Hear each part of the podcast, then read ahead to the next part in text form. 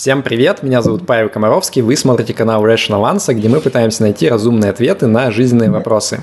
И сегодня у нас в гостях Александр Ильин, э, программист-самоучка, автор одноименного YouTube-канала, вот, собственно, про это, и также автор телеграм-канала э, Digital Ninja. Привет, Саш. Привет, Паша. Спасибо, что позвал. Без Б. Э, мы на самом деле познакомились совсем недавно. Э, у меня здесь есть кореш э, в Лимассоле на Кипре, который вот просто знает всех вообще. Он такой мега-нетворкер. И он мне один раз сказал, слушай, тебе точно нужно встретиться с этим парнем. Он, короче, сам научился там за полгода программировать, сейчас у него успешная карьера. И вот он, значит, переезжает на Кипр из Екатеринбурга. Я такой думаю, о, зашибись, так и я тоже из Екатеринбурга. Будет что обсудить. И мы встретились с Сашей, поговорили, очень хорошо провели время, решили записать для вас раз целый подкаст.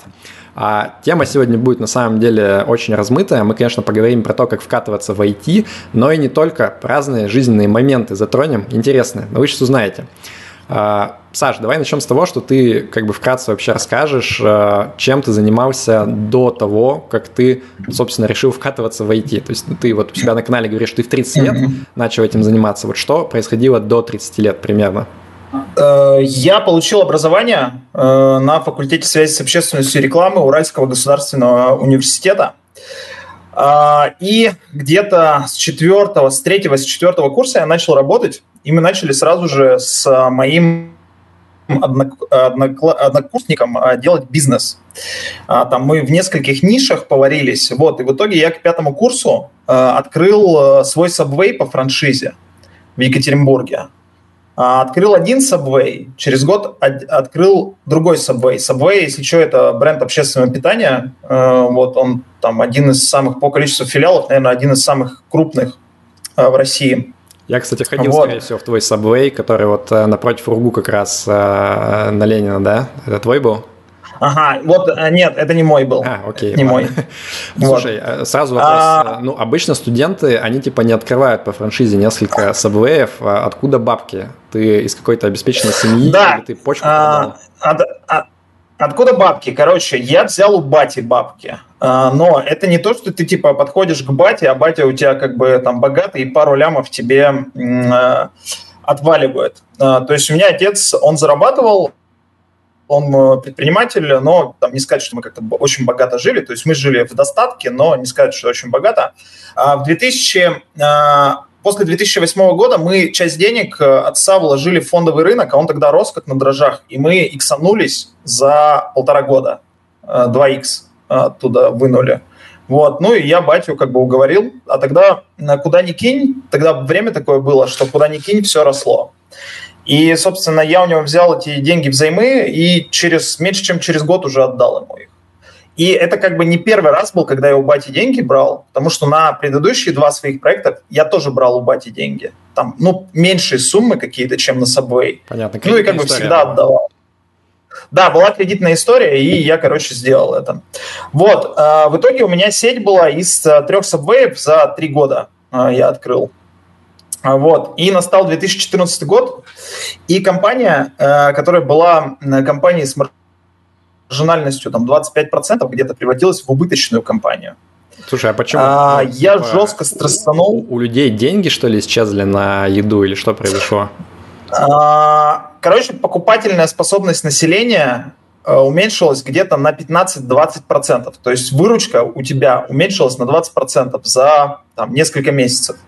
При этом э, в Subway было очень много издержек. Э, в... Мы там закупали мясо, сыр за границей и так далее. А доллар скакнул в два раза, и в итоге а, ну, в итоге вот, вот, вот эти два фактора съели прибыль просто. Угу. Интересно, слушай, а за границей, вот. потому что нужно было обязательно каким-то критериям качества отвечать, или почему там неуместных свердловских фермеров? А, потому что было вкуснее. У тебя там был выбор, а, где закупаться. А, вот. И я а, закупался, там была небольшая разница в цене, и я закупался за границей. Вот. Ну, потом мы пере, начали переходить на российских поставщиков но и у них цены поднялись. А, вот.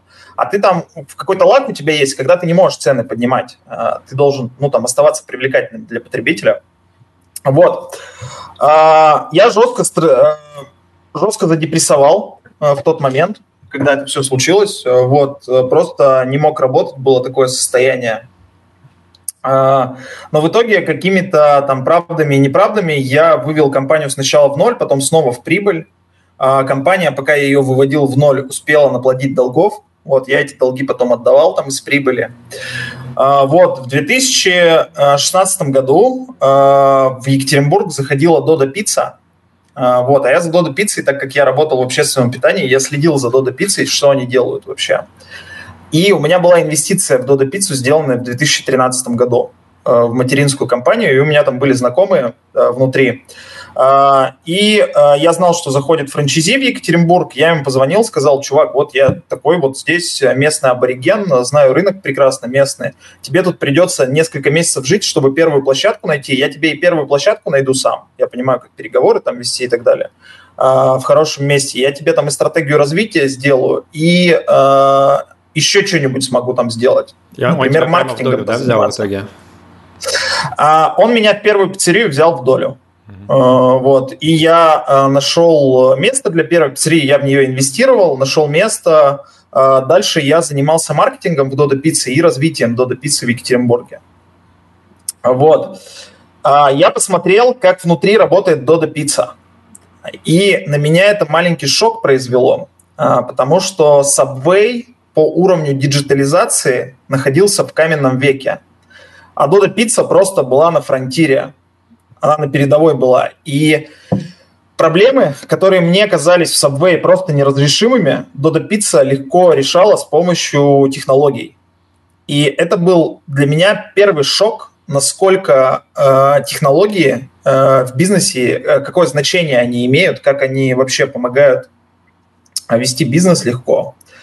Вот, э, я работал э, там полтора года э, в Dodo Pizza, вот. Э, Еще параллельно там кое-чем занимался. И в итоге я понял, что нужно идти в IT. Вообще без шансов. Все. Если я хочу как-то быть причастным к технологической революции, которая происходит э, прямо на моих глазах, а я в ней не участвую, то мне нужно идти в IT, вообще без шансов. Слушай, ну, ну я попер в IT. Для меня, если честно, тезис неочевидный, то есть вот ты, по сути, к этому моменту был уже э, успешным серийным предпринимателем, да, то есть у тебя было, был опыт в нескольких бизнесах.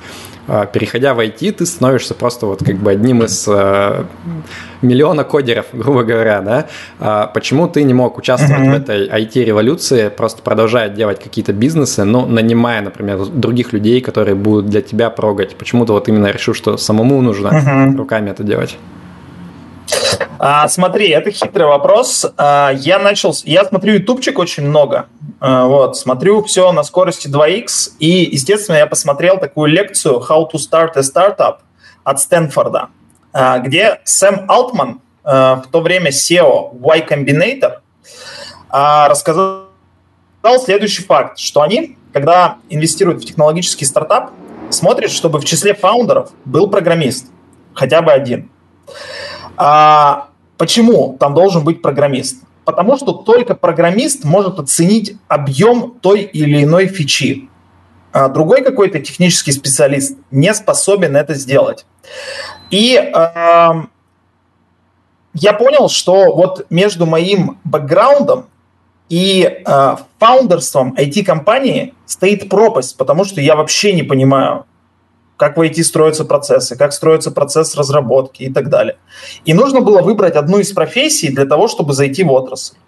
Вот, мой, э, мой выбор, я не знаю, ответил ли я на твой вопрос, то есть вот такой факт меня сподвигнул э, к тому, что нужно идти в IT. Окей, okay. я понимаю, о чем ты говоришь. Я тут недавно хотел делать э, сайт для своей будущей книги, и я понял, что даже если ты нашел ребят, которые готовы впрячься в это, прогеров, если ты как бы ни на одном языке с ними не говоришь, очень сложно рулить процессом. Э, слушай, но у меня другой вопрос. Uh-huh. А, ну, многие люди, вот из тех, кого я знаю, они наоборот мечтают как бы начать свой личный бизнес а, и отказаться от корпоративной карьеры. Вот это говорят, что там, я не хочу быть рабом на работе, я хочу, значит, не работать на дядю, а работать на себя. А, и вот те, кого я видел, кто ушли в бизнес, им потом, ну, сложновато достаточно возвращаться обратно в корпоративную карьеру. Вот ты, как человек, который побыл и на той, и на другой стороне, а, вот как ты можешь примерно описать там плюсы-минусы личного бизнеса и корпоративной карьеры? И самое главное, как вот вообще сделать выбор, куда идти вот молодому человеку? Вот смотри, а, для меня не стоял выбор между карьерой или э, бизнесом. Для меня стоял выбор прежде всего между сферой, э, где я работаю. Потому что бизнес я бы делал, ну, какой в, в каком в ритейле. Вот, а в ритейле там на, один, на одну единицу э, затраченных усилий ты получаешь там 0,5 единиц профита, потому что это алый океан вообще кровавейший. А в IT ты на одну единицу усилий получаешь, не знаю, 5 единиц профита. И для меня стоял выбор между сферами. Но поработав и там, и там, я могу для себя следующее сказать. А, отвечая на твой, на твой вопрос, что, э, какая разница между этим. А, во-первых, э, предпринимательство – это большой стресс. Э, вот как у меня там был в 2014-м факап с аннексией Крыма, и после этого компания стала убыточным, это очень тяжело переживать такой момент – Хотя, в принципе, он мне пошел во многом на пользу. Я там сделал некую переоценку ценностей э, у себя и так далее. Ну и то есть как бы э, более сильным вышел из этой ситуации. Э, вот. В найме такой штуки нет. Ну, и, а в бизнесе у тебя как бы э, профит в том, что ты можешь зарабатывать, но сейчас в найме по крайней мере, до какого-то уровня ты можешь выгребать те же бабки, что и какой-нибудь маленький предприниматель небольшой. Точно, э, на уровне малого предпринимателя ты тоже очень можешь легко зарабатывать. Особенно, если ты вот. в IT. Да. И еще важный момент. Вот а, такая боль есть в общественном питании, там работает низкоквалифицированный персонал. Вообще, в принципе, твою работу, к твоей работе, которую ты предлагаешь, относится как к какому-то проходному этапу, который, ну, там, любая возможность извне, если залетает, то э, сотрудник скипает твою работу и уходит от тебя. И э, ты э, как бы варишься с людьми, э, которые вот делают первые шаги в карьере, они низкоквалифицированные, и э, это не очень прикольно. Э, ну, естественно, ты хочешь э, вокруг, чтобы какие-то другие люди были. И в IT там совсем другие люди. И, и конечно, это еще один бонус. Ну, это скорее тоже про э, сферу деятельности, э, скорее бонус. Окей, вот. понимаю тебя. А, давай поподробнее про вкатывание в IT. Э, вот у тебя на самом деле на канале очень классные ролики, там совсем нет воды, каждый вопрос типа минут за 10 э, рассказан, поэтому тем, кому интересно, я на самом деле советую вот пойти в первоисточник на канал Саши, там посмотреть, а, но буквально в двух словах. Вот можешь ли ты описать какой-то алгоритм, как людям, которые вообще не имеют никакого опыта в программировании, которые хотят вот поменять карьеру, что конкретно им нужно делать, может быть, на твоем примере, если это релевантно здесь? Вот смотри, на моем примере, наверное, не очень релевантно, потому что я сделал такой достаточно рисковый шаг, э, он не всем подойдет. А, я сразу бросил работу и все сайт-проекты свернул. У меня была финансовая подушка, я мог это себе позволить. Я сам рекомендую это делать, но я, естественно, понимаю, что это совет э, может быть э, неприменим там, для 80%, наверное, людей. А ты уже в этот вот, момент первым, э, женат был с детьми или нет? А у меня уже был ребенок тогда, и я был женат, да. О, слушай, это очень интересно. Э, было бы прикольно сейчас сделать врезку с твоей женой, которая бы рассказала, как она вообще отнеслась к тому, что ты пришел такой, так, слушай, come on, ну я сейчас увольняюсь, там подушечка есть на пару месяцев, там посмотрим, буду новую карьеру осваивать. Ага. А, короче, меня жена супер поддержала в этот момент, чувак. Вот в такие моменты, наверное, как бы проверяются отношения. Я очень благодарен жене за то, что она а, в такой момент была полностью на моей стороне, полностью сняла с меня вообще все обязанности какие-то. Я мог на работе быть там по 10-12 часов в день. Собственно, чем и занимался. А, вот. А дальше я сделал следующее. Я нашел проект, а, просто по корешам. Пошел и нашел проектик. Чуваку нужен был небольшой веб-сервис, и ему студия выставила прайс в полмиллиона рублей. Я демпинганул по цене, не зная объем работ, сказал, я сделаю тебе за 130 тонн. У него там еще сроки не горели, и я мог как бы им заниматься достаточно долго. А ты, ты вообще а, хоть вот. что-то представлял вот в этой сфере? То есть ты уже там умел как-то немножко программировать, или ты вообще был ноль? Нет, вообще ноль. Я не знал даже, что такое API. Окей. Абсолютный ноль.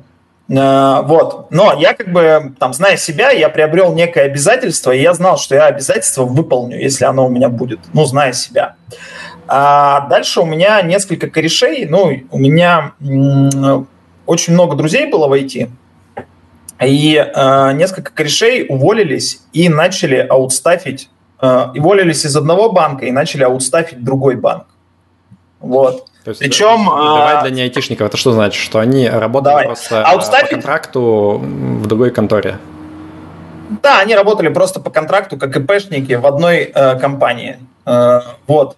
И причем они зарабатывали там 2x прайс от своей стандартной зарплаты. То есть это очень странная вещь на рынке, когда ты идешь просто аутстафить, а не э, in-house находишься, не в штате компании, то ты зарабатываешь в два раза больше. Я не понимаю, с чем это связано. А это вообще э, загадка. И э, они сели, сняли коворкинг, в коворкинге офис, э, у них был стол-стул. Э, вот, они сказали, чувак, давай пригоняй к нам, садись здесь. Вот, я полгода сидел у них, за три месяца сделал проект. Все, отдал прямо, получил первый кэш. Э, вот, один проект сделал с ними вместе тоже там какие-то навыки командной работы. Параллельно я начал искать работу и ходить по собеседованиям. А вот. В то время в Екатеринбурге на мой стек хантило 4 компании всего. А, я во все четыре из них сходил, и везде мне э, сказали нет. Вот. И я пошел по второму кругу э, к ним, э, ну, там, сказав, что вот я еще подрос в скиллах, давайте я еще раз попробую. И в одну компанию в итоге прошел. Вот. Дальше я проработал год в этой компании, сильно там, улетел вверх по скиллам, продолжал учиться постоянно. То есть я там и в выходные учился, и по вечерам, когда время было. То есть я там прямо на работе, допустим, там в 6 часов все заканчивали, а еще было время пробок, я просто оставался там еще на час-полтора в офисе, просто занимался своими делами, учился. Вот, а приходил, как правило, там при этом раньше всех. А, потом я нашел уже такую серьезную медловскую работу э, через год. Э, работал в банке «Точка» год. Э, потом я ушел в Озон на другой язык. И э, я работал в Озоне, когда началась война. Э, мы 24 февраля с женой решили, что уезжаем э, просто в никуда. Э, я 25 февраля сказал, что увольняюсь в Тимлиду. Э, вот. Мы поехали сами своим ходом на Кипр, и я уже здесь искал работу нашел работу, вот, э, и все хорошо, сейчас работаю на Кипре. Прикольно. Слушай, а интересно, ты в какой момент э, в своей новой карьере дошел до точки, где ты зарабатывал хотя бы не меньше, чем ты до этого получал, ну, вот, занимаясь тем, чем ты занимался до этого? А, так, смотри, тут очень важный вопрос. Я никогда не получал бабки, я их зарабатывал. Понял? Окей. Вот. Это какая-то а, смотри... бизнесменская тема, да? Как, как э, а, говорить добыча. Ну да, такая, такая, да. А, смотри, а, смотря как считать. Если считать в рублях, то я вышел на тот же уровень через... А, на, вот я максимально выгребал в 2013 году порядка 350 косарей. А, то есть 10 тысяч долларов. Да, это было 10 тысяч долларов тогда, 10 тысяч долларов в месяц. В рублях я догнал эту сумму через, э, получается, 3,5 года. Ну, если это в рублях считать. Э, от того момента, или ты имеешь в виду? Чисто, от, чисто от с работы. Чисто с работы. Да, от начала карьеры программиста. Okay. Начало карьеры программиста, вот прямо от нуля знаний. За три с половиной года я догнал в рублях, если считать. Вот, если считать в баксах, это было 10 тысяч баксов то я догнал только сейчас. Но у меня сейчас еще наложился доход от Ютуба и от медиадеятельности. Окей, ну мы про это позже поговорим. Конечно, немного mm-hmm. такие а, я всегда считал, что у меня неплохая карьера была. Я типа там начал в аудите работать, в, там, в международной конторе в Екатеринбурге. Но я до таких цифр, конечно, не за три с половиной года далеко дошел с начала карьеры. Окей, а, позавидовали айтишникам-программистам, как обычно. А, следующий вопрос читатели и зрители, точнее, которые нас смотрят с моего канала, они, конечно скажут, клевая история, чувак молодец, это ошибка выжившего. Вот ему просто повезло, что у него такой склад э, характера, ума, вот у него получилось, но это не значит, что получится у всех. Наверное, в этом есть какая-то логика. Э, поэтому у меня к тебе вопрос. Э, как вот человеку решить, стоит ли ему бросать текущую карьеру, если она ему чем-то не нравится, например, там денег слишком мало, не знаю, не получается релацироваться в другую страну, потому что ты с текущими знаниями нигде особо не нужен. И вот он думает о том, может быть, мне в айтишечку пойти и зарабатывать вот эти вот там 300 тысяч в секунду. А, как ему понять, как ему принять решение, вот подойдет ему IT или нет? А, или, может быть, это будет ошибка, он зря потратит время, проест подушку, и жена будет вообще не рада. А, ну, как бы я бы сделал? я бы пошел следующим образом. Я бы вначале бы взял какой-то курс бесплатный, там на Ютубе посмотрел или на платформе Stepic.org, прошел бесплатный курс по какому-либо языку. А, язык нужно заранее выбрать, э, отнестись к этому э, достаточно внимательно к выбору языка. А, выбрать язык и пройти по тому языку, который заинтересовал, небольшой курс. Чекнуть вообще свои ощущения, мне как это нравится или нет – не исключено, что тебе это сильно понравится. И тогда это все должен быть сигнал, что окей, надо туда идти. Uh, вот. Uh, если будет как-то тяжело даваться, все равно постараться еще чуть-чуть позаниматься. Вот. Если все, понимаешь, что пошло, uh, то нужно делать шаг. То есть я бы попробовал вот так бы, на чуть-чуть. Это если я бы был ну, с уже имеющейся какой-то карьерой и так далее. Но есть же еще люди, которые учатся в школе или учатся в университете, а, вот, и они, в принципе, первый шаг не сделали, тогда нужно с головой окунаться в это абсолютно точно. Ок, но у нас вот. публика в основном за, за 35, поэтому тут не сильно релевантно те, кто в школе. Окей, okay, а вот наоборот тогда, есть ли какие-то предпосылки, чтобы ты сказал, вот, блин, этому человеку, наверное, войти точно ничего не светит и не стоит идти, какие-то признаки, по которым можно, а, ну, типа, угадать, что тебе там будет тяжковато? А, смотри, есть несколько признаков таких весьма специфичных. Ну, во-первых, нужно э, иметь некую склонность долго концентрированно, сконцентрированно работать. Вот. Э, не нужно посыпать сразу голову пеплом, если там, вы прокрастинируете или не можете э, там, сосредоточиться на деле на каком-то. Ну, мне кажется, что это прежде всего тренировка и нужно вообще попробовать потренироваться там, с, э, к сконцентрированной деятельности. Есть куча гайдов, как это сделать, куча техник и так далее. А второе, что нужно знать, э, что, второе, что нужно делать, э, программирование – это командный спорт, нужно уметь взаимодействовать с другими людьми. Это тоже чтобы софт-скиллы были. А, вот. Я думаю, что под эти критерии, под два, которые я описал, ну, в принципе, это такие достаточно общие критерии для любой профессии. Я, насколько знаю, вот. у, а... у программистов со вторым критерием очень часто не очень, не очень. Или это миф? А, ну, мне кажется, что миф, так же как что программисты интроверты, мне кажется, что нет. А, Все-таки там разные ребята есть. Вот, нужно ли знать математику? Э, наверное, тут нужно, тоже нужно упомянуть. Значит, нужно знать математику на уровне э, школьной программы. Для 95% задач самая сложная концепция математическая, которую нужно знать, это концепция логарифма. Логарифм изучают там в каком-то восьмом-девятом классе школы. Вот. Каких-то специфических знаний не нужно. Все, просто усидчивость, коммуникабельность. Окей. А, слушай, у меня вопрос такой. Ну, у тебя была достаточно длинная карьера относительно до того, как ты начал, программировать. А, чувствуешь ли ты, что это тебе дает какие-то дополнительные плюсы по сравнению с ребятами, кто вот, э, ну, например, как ты говорил, со школы начал там э, олимпиадным программированием заниматься и пошел куда-то, а, или наоборот, это тебе как-то мешает? Вот как ты оцениваешь э, некий синтез, симбиоз твоих опытов из разных сфер? Смотри, а, у меня а, такая черта есть, я, в принципе, долго планирую, вот, и это, конечно, мой супер плюс. Вот я видел там в России три компании разного уровня. Я видел небольшую студию, я видел среднюю компанию, э, я видел IT-гиганта Озон. И я сравниваю людей по уровню внутри этих компаний.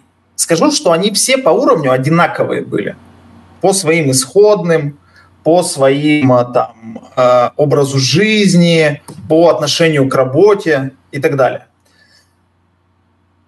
Но никто из них не занимался каким-то осознанным планированием своей карьеры. Условно на вопрос, почему я сейчас работаю в этой компании, толком никто себе не отвечал. А я каждую секунду отвечал себе на вопрос, почему я сейчас именно в этой компании. И вот это, наверное, преимущество, которое мне давало постоянно развиваться. Прикольно. Вот, то есть это самая главная штука, которую я захватил с собой там из предыдущего э, своего бэкграунда. Окей. А, в чате у меня очень много людей попросило задать именно этот вопрос. Они сказали, блин, опять приходит парень, который будет рассказывать, как все прекрасно в IT, как там можно э, пить пиво в удобных коворкингах, э, зарабатывать кучу денег. Пусть лучше расскажет про темную сторону IT, вот что там, выгорание, вот это все. Э, можешь ли ты рассказать наоборот, сгустить тучи, что ждет вот человека, который вкатывается в IT, о чем обычно со знаком плюс не говорят? Давай, давай чуть-чуть позгущаю краски. Ну, во-первых, это сидячий образ жизни и работа за компом. Причем за компом надо сидеть достаточно долго. У тебя останется зрение, оно у меня там подупало с 2, там, 25, с минус 2,25 до 2,75, минус 2,75, 3. Реально ухудшилось зрение. А, ну, у тебя там со спиной какие-то проблемы э, появляются, тебе надо спортом заниматься постоянно. Это первая проблема. А, вторая проблема. А, я не выгорал сам, но я видел выгоревших людей. Я не знаю, на других работах выгорают точно так же. Мне не кажется, что в IT выгорают э, больше, чем обычно. А какие проблемы могут возникнуть у новичка? Ну, у новичка будет проблема с э, каким-то небольшим кэшем в начале, и вообще, в принципе, к нему будут странно относиться, особенно если там ему 30-35.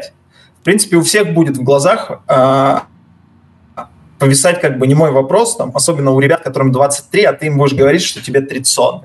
А они как бы там могут быть твоим руководителем, например, в это время. Что типа, чувак, ты что здесь делаешь-то вообще? Зачем ты здесь? А, для меня эта штука, она вообще не критична.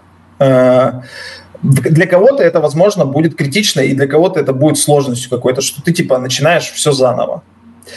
А, вот, следующее. Есть также такой феномен, про него редко говорят, но он тоже является очень важным. А, есть такие чистокровные прогеры, которые там условно а, закончили вуз, и там давно работают, э, они будут к тебе там в 30 лет, когда ты вкатываешься, относиться так себе. Это будет небольшой процент людей, но они прямо будут сквозить в их взгляде, что ты типа чужероден.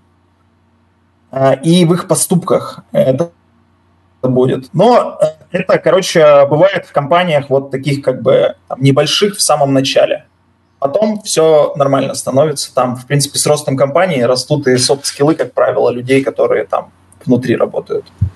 Понятно. Слушай, а ты вот сказал про то, что в Трицон к тебе уже так некоторые косы смотрят, а есть где-то граница, после которой, ну, вообще будет странно. Условно, если человеку 40 лет или там 45, э, это вообще еще норм пытаться стать программистом или уже поезд ушел? Да, я думаю, что норм. Тут проблема внутреннего ощущения. То есть никто тебе не скажет, что тебе 40 и там не дадут работу. Ну, я, по крайней мере, надеюсь, что так происходит. Но условно э, ты как бы должен э, как-то быть в контексте э, в каком-то, чтобы там нормально общаться с людьми, там, которым 20-25 лет. Вот. Тут проблема внутреннего ощущения, я думаю. Я сразу вспомнил этот мем со Стивом Бусеми, где он заходит, йоу, Kids. Да, hello, fellow, fellow kids. да. Окей.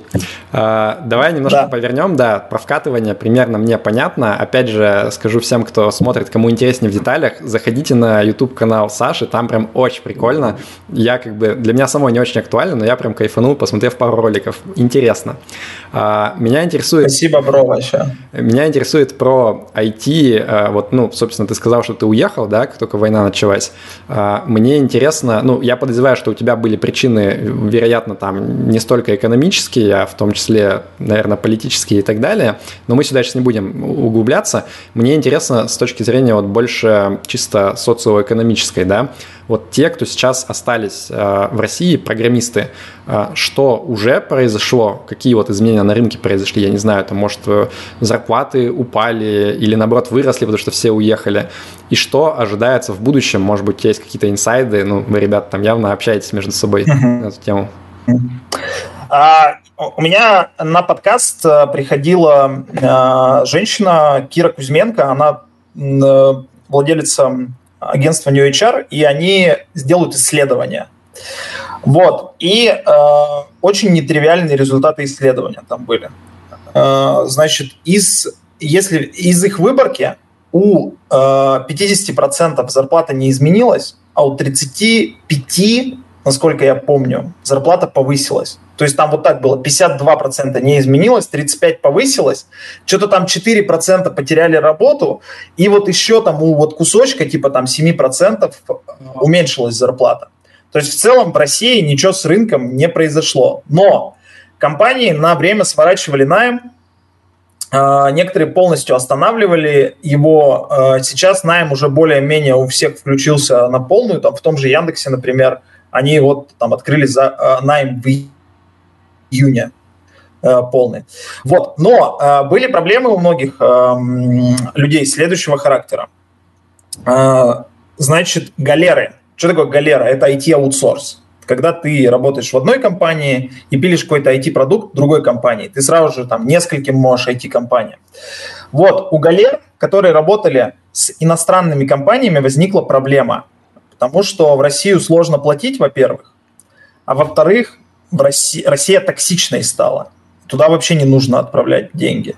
Этим людям пришлось, если они хотели сохранить работу, пришлось уезжать из страны. Это был какой-то небольшой процент, но так или иначе он был. Следующее. Были компании, галеры. У галер вообще они там балансируют, идут между струек. У них очень небольшая маржинальность. И у тебя условно есть там в твоем портфеле 4 заказчика, например они у тебя там по 25% прихода каждый. А, а реальный сектор тоже очень сильно сдулся, и у тебя, допустим, один заказчик может выпадать. И все, у тебя экономика не сходится. Ты на 75% не сможешь оплатить э, там, труд своих программистов. И э, галеры многие, я увидел, закрывались, э, которые там работали и на российские компании, и на иностранные. Э, вот. Потом проблема возникла у мобильных разработчиков, потому что когда, допустим, э, Сбербанк банят в сторе, а в Сбербанке там одних ios работало что-то что типа 250 человек.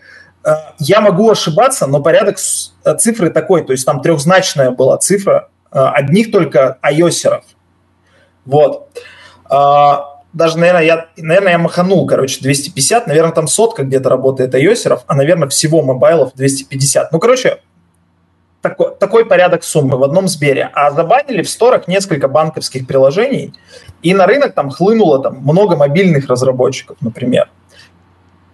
Вот. А, то есть вот такие явления происходили на рынке. То есть я не могу сказать, что это катастрофа, а, но найм в целом там по количеству вакансий, я тоже писал в своем телеграм-канале, он сократился примерно на 40% найм. И он, и он пока там не отрос на 100%, как это было до этого. И жесткий удар был по джунам. Uh-huh. Потому что у джунов как бы и так не сладкий, не сладкий вкат, и сейчас нужно будет, будет еще сильнее на зубах пройти этот момент. Угу. А в будущем что будет непонятно, то есть вот условно, ну, есть мнение, что в экономике будут сложные времена в России, и многим людям будет непросто. Вот программистам как? Они будут среди тех, кто типа выживут и в целом будет относительно нормально жить, или у них тоже будет, ну, нужно будет затягивать пояса и э, переходить на более скромное питание? А, смотри, э, IT является... Э, ты можешь работать удаленно на любую компанию мира. Ну, раньше, по крайней мере, в России мог. И ты, условно, должен обеспечивать некоторый уровень зарплат э, сотрудникам, чтобы у них было меньше соблазнов уехать за рубеж. Э, поэтому айтишников, как я считаю, это коснется меньше всего.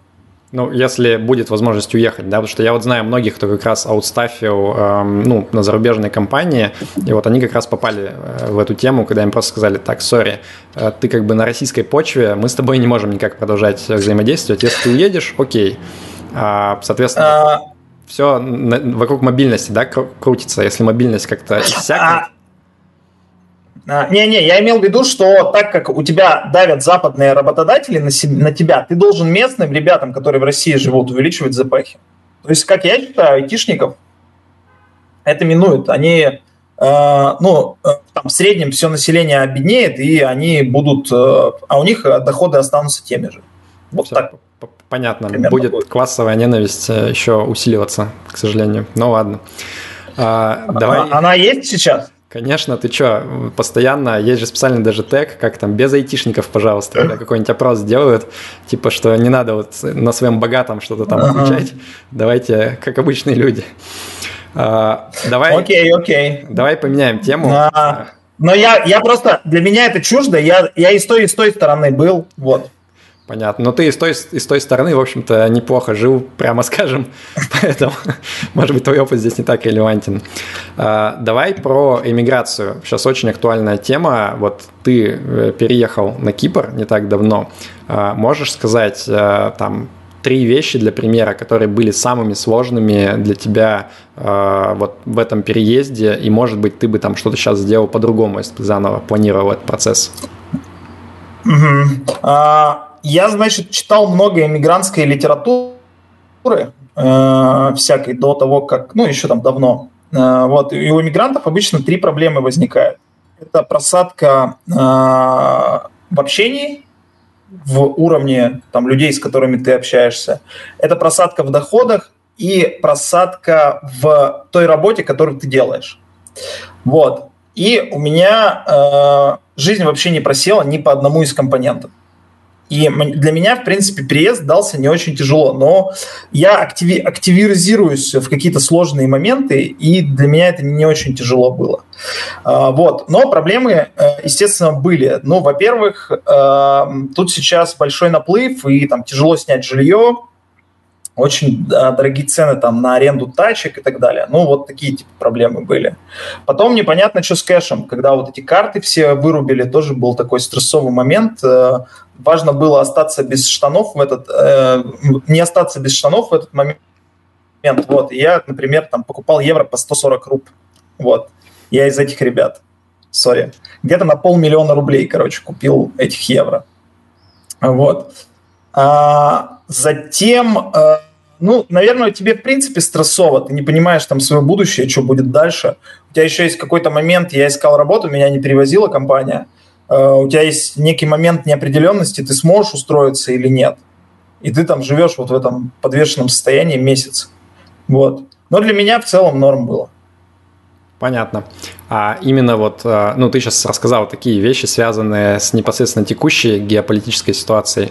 А есть ли что-то, что ты можешь вот конкретно про Кипр отметить, э, без относительно, может быть, вот того, что прямо сейчас происходит, но в целом вот, э, что тебе здесь нравится и не нравится больше всего? из личного опыта? А, так, ну что мне нравится здесь? Здесь э, классная еда, куча фруктов всяких и так далее. И там клубника начинается уже в мае. Э, вот. Здесь классная погода, море. Э, мы сейчас там всякими водными видами спорта занимаемся, там ребенок здесь кайфует и так далее. Вот. У тебя в целом там какое-то количество очень большое солнечных дней в году, это тоже бонус. Вот. Ну и в целом тут очень такая разнообразная природа, тут э, горы есть, море там одновременно, какие-то очень колоритные места, всякие деревушки и большие города, и, короче, здесь прикольно. Про погоду вот. я только а, добавлю, что ты, ты, я просто переехал как раз вот в июле, и я немножко стрессанул, потому что была дикая жара, июль-август прошлое. Сейчас вот как mm-hmm. разгорается тоже, поэтому не всем, особенно сибирякам, подойдет такой тип погоды. У меня вот mm-hmm. жена моя страдает, что она совсем там из Сибири. Слушай, ну я уралец, мне как бы, э, я индифферентен к погоде, мне норм. Вот, и уж э, приятнее гораздо, чем холод. Когда у тебя там ноги просто не могут согреться, например. А, вот, что из минусов? Значит, ну что, Кипр – это обаятельный колхоз. Обаятельный, но колхоз. Здесь ужасный уровень сервиса, особенно за тот прайс, который ты платишь. Там, если ты заходишь в ресторан, то ты можешь быть просто как призрак для официантов, ты можешь просто сквозь них проходить, и они тебя не будут замечать. Вот, здесь нет каких-то товаров, например, вот я покупал себе освещение и там микрофон, в который я сейчас говорю, а, мне пришлось его ждать там э, две недели, пока он шел. Э, это ужасно. Вот. Э, в целом здесь достаточно дорого. То есть, например, там в ресторане, если ты хочешь там с вином посидеть, например, там с семьей из трех человек, ты отвалишь 90 евро. В Португалии ты заплатишь за это там 50 евро, там 45.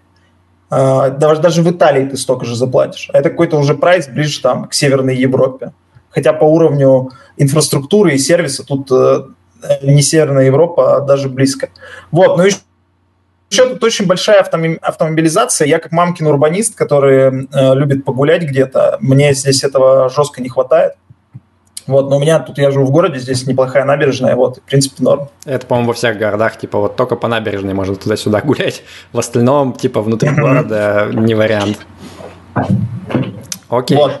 Ну и, а, ну, наверное, нужно еще сказать о таком плюсе. Мы, типа, о нем не забываем, но вообще большое спасибо киприотам, что они нас приютили в такой момент, а, что они там, в принципе, выдают визы, дальше продолжают, как-то оформляют нас с видом на жительство и так далее.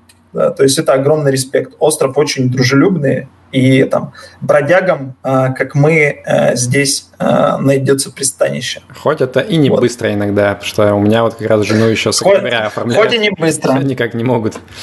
Окей. А, можешь два слова сказать о дальнейших планах? То есть вот э, ты хочешь здесь осесть, или ты хочешь потом двинуть с семьей куда-то дальше, или ты вообще пока не думал про это? Я минимум на два года здесь.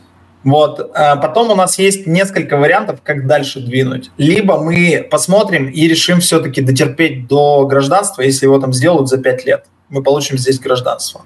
Вот. Ну, короче, я пока не думал о планах, а, но есть пару вариков очень интересных. Вот, посмотрим. Окей, окей понятно. А, давай напоследок я тебе задам несколько вопросов, ну, ближе, наверное, к режиму Блиц, они такие не совсем связаны между собой, но мне интересно будет узнать, что ты думаешь. А, первый вопрос, вообще, зачем ты завел э, свой YouTube-канал? Э, ну вот у тебя там новая карьера, достаточно успешно развивается. Я подозреваю, что, скорее всего, отнимает достаточно много сил на решение этих ваших сложных прогерских задачек. Вот зачем к этому еще добавлять, э, собственно, игру лицом, голосом и так далее? Что ты для себя в этом видишь? Mm-hmm.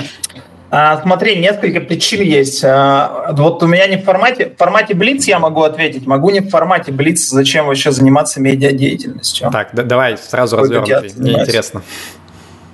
Давай, смотри. А, короче, во-первых, это просто классно учить кого-то и делиться знаниями. Это просто доставляет огромное удовольствие, особенно а, у меня был опыт преподавания, я преподавал а, детям 9-10 а, класс, питончик. Вот, это просто потрясающе. Я там за неделю э, заряженным потом себя чувствовал дико заряженным.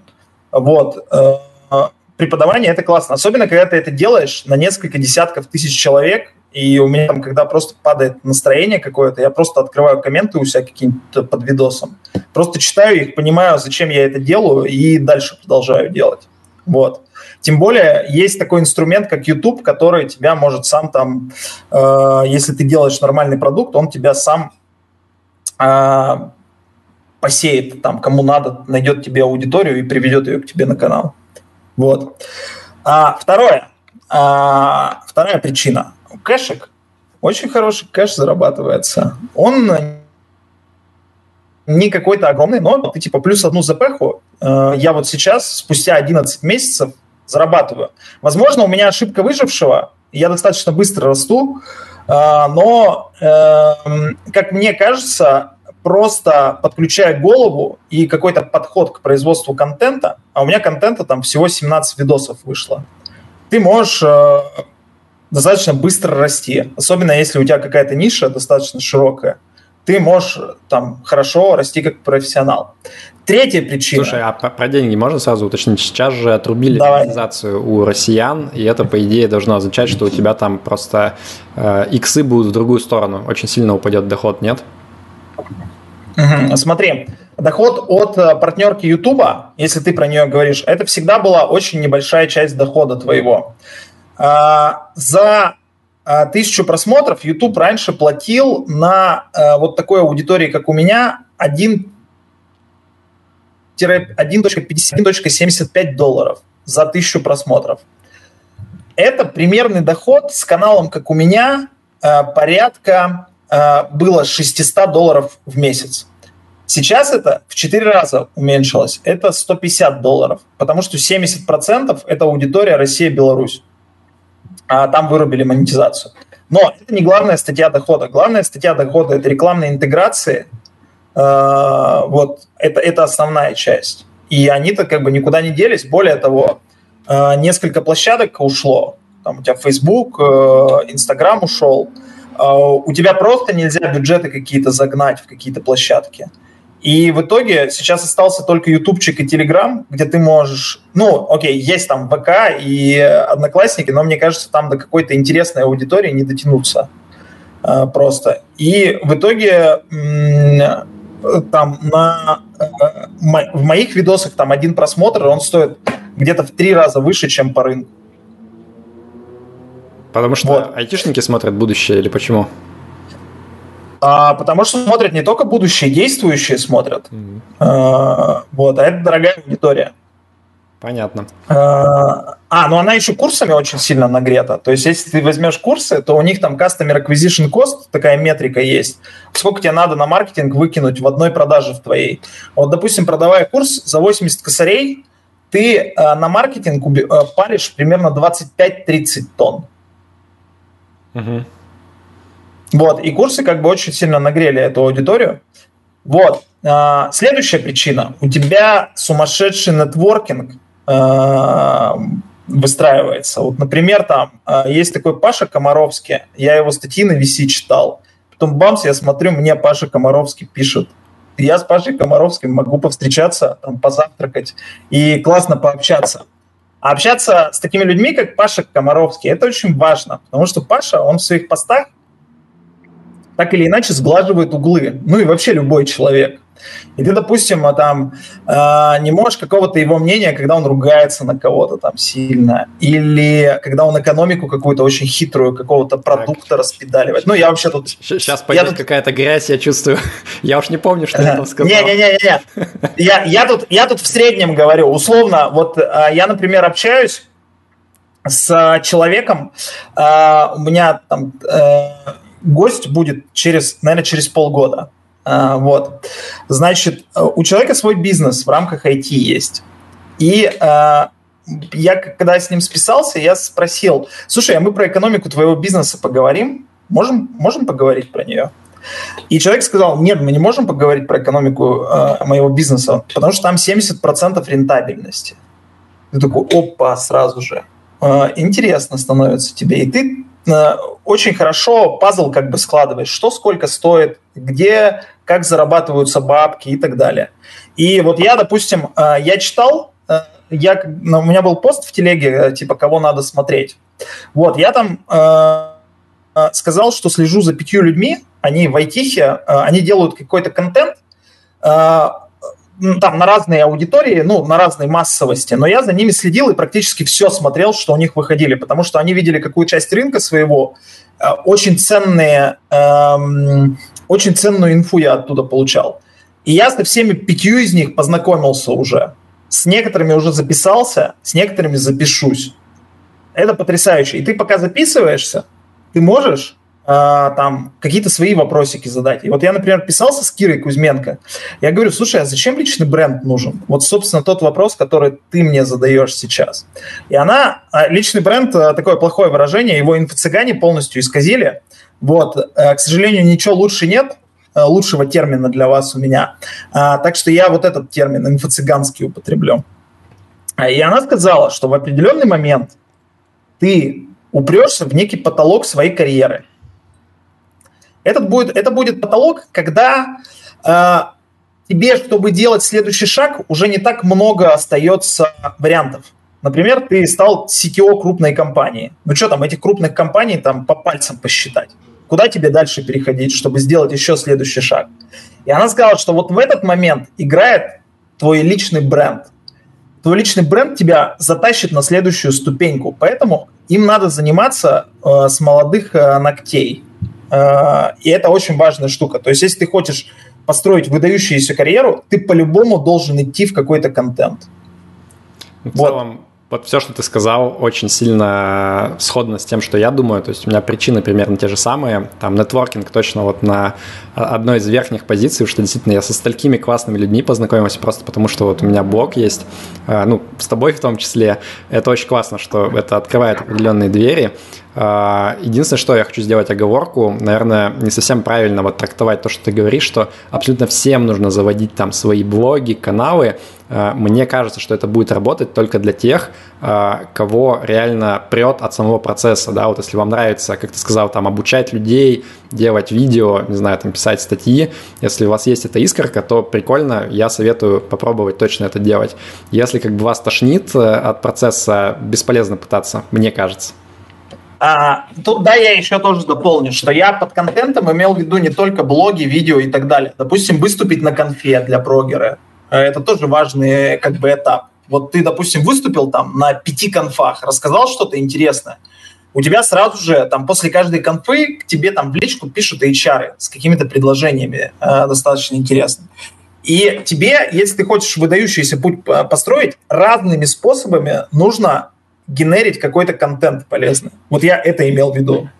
Okay. То есть не нужно всем идти и, и создавать YouTube-канал. Принимается. Да. Кстати, еще очень важный момент. Э, про нетворкинг. Не такой он очевидный, кстати, что нетворкинг – это классно. А, можем про это поговорить. Если хочешь, если нет, погнали дальше. Разверни мысль, я не понял. А, короче, я смотрю на прогеров всяких, э, которые там, среди которых действительно много интровертов, и они не очень Э, к нетворкингу относятся. Вот, допустим, у нас на Кипре тусы есть каждую среду. Вот я тебя, кстати, на этих тусах не вижу никогда. Я один раз пришел и подумал, блин, это только потому, что меня вот Леша, наш общий знакомый, вытащил, я там как-то смог пообщаться. Но так вообще не мой формат, прямо скажем. А, а что не твой формат? Что, э, с новым человеком как-то общий язык найти, типа спросить, как его зовут и чем он занимается? Это тяжело, типа? Ну, слушай, это сложно сказать. Э, какой-то вайп там немного специфический. То есть, вот, например, на криптанских тусах мне как-то проще общаться там с людьми. Не знаю, само происходит. А вот туда я пришел и как-то, блин, ну, типа, не почувствовал этот вайп, не знаю. Ну, опять же, я интроверт, мне действительно сложно это дается. Я вот этот традиционный нетворкинг вообще терпеть не могу, я в него вообще не умею. Я как-то больше э, вот один на один там, типа, пообщаться, познакомиться, вот это мое. Ну, он в целом никому не нравится. Но, э, типа, я туда гоняю всегда на два часа. Еду один обязательно, э, чтобы не было соблазна трещать с тем, с кем ты пришел. Едешь туда один, э, сразу же подходишь, там, видишь какого-то человека, который там один стоит, и идешь к нему общаться. Потом к другому идешь, к третьему. Очень активно это время проводишь. И у меня с каждой тусы получается золотой контакт. Просто золотой. Там у человека такие истории, которые у меня там отвал башки происходит. Я просто подхожу и говорю привет незнакомому человеку. Это вроде бы не тяжело, тем более там как бы придя на тусу, никто тебе не скажет, не-не-не, давай иди отсюда, я с тобой не очень хочу общаться. А, просто нужно чуть-чуть э, там вот этот кринж э, пережить, какие-то там первые подходы свои, дальше все классно. И нетворкинг очень неочевидные профиты дарит тебе. Вот, например, а, мне сейчас нужно, у меня лендлорд сменился, и мне сейчас нужно хатку новую снимать. А, вот. И я хатку снял, скорее всего, снял, не выходя вообще из дома. У меня жена ходит тоже на тусы, на девчачьи. И она познакомился, познакомилась с девушкой, которая съезжает с квартиры. Э, и она ее просто освобождает. И они своему лендлорду нас сразу же подселят. И фактически вот э, этот совет от девушки, он ей ничего не будет стоить. А, а тебе он очень э, важен. Для тебя value огромное. Для нее э, усилия, которые вот для тебя вот это value сделать, будут нулевые. Так же, как, не знаю, дать какой-то контакт, дать какой-то совет, это нулевые усилия с той стороны, а для тебя value огромное. Вот, например, я сейчас начал э, поглядывать э, на то, как мне из, э, как мне мою карьеру повернуть в сторону VC, стать типа венчурным инвестором. Вот. Э, я пока как бы до этого решения дойду, я, ну, я думаю, что какой-то год пройдет, но я пообщаюсь с десятками действующих VC. Потому что я просто хожу на тусы, вижу там VC и задаю им простой вопрос. А, когда мне человек говорит, что он VC, я спрашиваю, как стать VC? И получаю разные ответы. Из этих ответов я в итоге скомпилирую какой-то путь, который для меня э, подходит, и э, у меня будет э, там круче этот путь будет более, он будет сделан из более адекватной картины мира, чем у ребят, которые без нетворка это делают, и которые просто гуглят. А я и так подгуглю. Я подгуглю тоже с ними на уровне, с, с самым там э, гуглером э, с черным поясом. Но у меня еще вот от этих ребят будут советы. Поэтому нетворкинг – это такая важная часть жизни, она там какой-то процент помогает тебе бустить твоих шансов на успех. Например, я искал работу здесь, когда на Кипре, я ходил нетворкать. И вот у меня в пайплайне появилось какое-то количество компаний, с кем я начал э, собеседование. И из-за нетворка появилось 20% компаний в моем пайплайне. То есть я повысил свои шансы на успех на 20%. Э, и это очень важно. Давай я переведу, как это слышат все интроверты, которые нас смотрят. Типа ТЛДР, клево быть экстравертом и чувствовать себя свободно, общаясь с людьми. А мы все таки блин, ну это такая боль, там что-то кому-то подходить. Ну ладно, это на самом деле можно к нашему предыдущему гостю сделать ссылку про волчистость, про то, что нужно сжать свою волчью жопу в кулак, идти знакомиться и так далее. Я в целом идею поддерживаю, и это, ну, сто процентов такое. Каждое знакомство – это некий опцион, да, то есть ты вкладываешь немного денег в то, чтобы его купить, а payout у тебя может быть вообще гигантский, если это вот тот человек, который там тебе реально, ну, там, предложение работы сделает или еще что-то. Так что с идеей я согласен, с реализацией у меня всегда все хромает, поэтому вот я по старинке через блог с людьми знакомлюсь потихоньку. А, Давай-ка мы с собой в среду на тусе встретимся. Давай забьемся прямо сейчас. Я ничего не гарантирую, но я подумаю. Я подумаю. Хорошо. А, поехали дальше. А, буквально вопрос один про финансы. Как ты относишься к идее FIRE и инвестируешь ли ты куда-то деньги свои? Если да, то куда? Так, а Fire – это вот идея раннего выхода на пенсию, насколько я помню, или нет? А, ну, в классическом виде, да, когда ты накопил много бабок, э, будучи богатым программистом и уволился, но мы в нашей тусовке больше придерживаемся идеи Five, это так называемый financial independence, voluntary employment, то есть когда ты продолжаешь работать mm-hmm. просто как бы не ради денег, а вот э, ради того, что тебя тащит. Mm-hmm. Да, я, конечно, поддерживаю эту идею, значит, но сейчас будут инвестиционные советы совета от человека, который евро по 140 покупал. Не, ну ты Значит, что у меня есть? У меня до сих пор есть... Хорошо, я расскажу, как я это делаю. А, у меня, я инвестирую, ну, с какого-то там возраста, типа там 22 года и так далее. У меня есть э, некоторые мои инвестиции уже сгорели. Например, я вкладывал в другие бизнесы, потом делал какие-то экзиты с э, минусовым результатом. А, вот. Uh, у меня есть инвестиция в Dodo Pizza, которая там в 2023 февраля 2022 года, короче, я входил по 7 долларов за акцию, а 23 февраля 2022 года uh, эта штука стоила 110 долларов за акцию. Понимаешь, да? А сейчас стоит 30 долларов за акцию. А, вот. Но я уверен, что Dodo Pizza вывезет вообще, и они в такие кризисы развиваются и бегут еще быстрее всех. Они дополнительную милю а, пробегают относительно других. И я уверен, что они вывезут эту штуку. Возможно, не случится IPO, которое они планировали там через а, три года, но они по-любому вывезут. Вот. Что у меня еще было? Ну, естественно, я инвестировал в, акции, в индекс. Просто у меня в индексе были бабки – я на них жил, они были частью моей финансовой подушки. Я, в принципе, с финансовой подушкой в какой-то момент вышел в ноль, потому что я достаточно дорого жил в России. А, вот. Но потом снова все там восстановил часть ее и э, потратил эти бабки на переезд сюда. Потому что там мы вылетали, например, там покупали тикеты себе, что-то там на тикеты на одни ушло косарей 250. Э, вот. Ну и здесь я дальше буду там инвестировать в индекс. Возможно, какие-то проекты а, будут, э, куда возможно вложиться. Ну, посмотрю. Вот. Ну и как-то я думаю, что проложу себе путь. Нужно идти в VC по-любому. Понятно. Вот. Окей. Будут вопросы про инвестирование в индексы, приходи, мы тебе все расскажем, покажем. Все, супер, вообще. Вот, вот это вот сила нетворкинга, понимаешь? Когда тебе вот... Советы от чувака, который пропустил рост рынка. Но про это мы поговорим как-нибудь в другой раз. Так, ребят, сейчас уже мы приближаемся к тому, что можно будет задать вам э, вопросы, Саше, поэтому готовьте вопросы, поднимайте руки, вот там синенький человечек такой тянет ручку, вот это значит, что я вам дам микрофон скоро. А у меня последний вопрос к Саше, э, я люблю его задавать.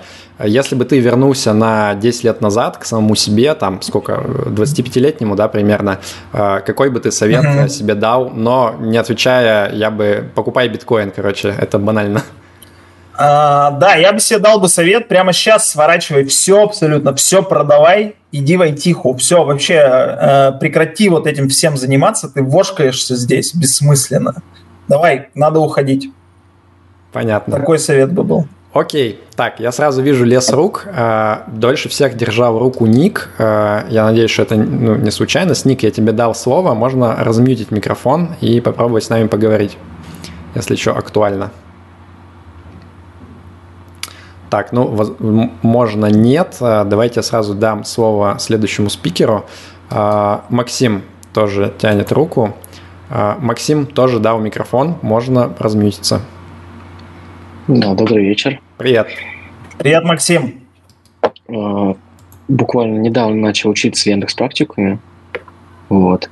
И в целом интересует эта тема вся, как бы интересно, но тяжеловато, потому что не был связан до этого никак с IT. Вот хотелось бы у Александра спросить вообще, какие советы на начальном этапе даст? Э, какие-то, может, фишки, чтобы было легче запоминать, чтобы легче было в практику входить, потому что очень хочется в профессию именно войти поскорее, ну и э, очень как бы учиться, чтобы было проще. Вот какие вот советы ты мог бы дать? А совет для новичка следующий. Э, номер вообще самый важный совет. Смотри, у тебя первое, что тебе нужно сделать, это найти работу. Соответственно, тебе нужно пройти первое собеседование.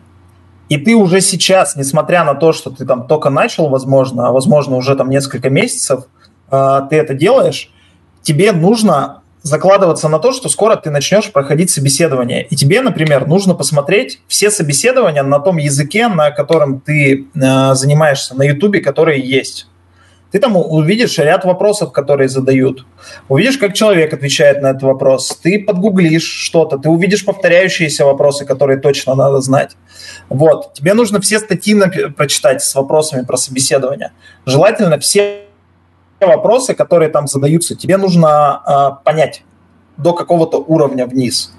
Вот такой совет э, э, я тебе дам. И как можно раньше начинай проходить собеседование, чтобы ты в определенный момент, когда уже достиг э, какого-то уровня, где ты уже имеешь какой-то весомый шанс их пройти, условно не волновался. Спасибо за вопрос. Ну, длинный ответ будет, надо смотреть все видосы Саши на его канале. Мне кажется, там вообще подробно очень все это раскрыто. А, так, эм, следующий вопрос будет от э, Виктора э, Кирилловича, судя по всему. Виктор дал слово, можно размьютить микрофон.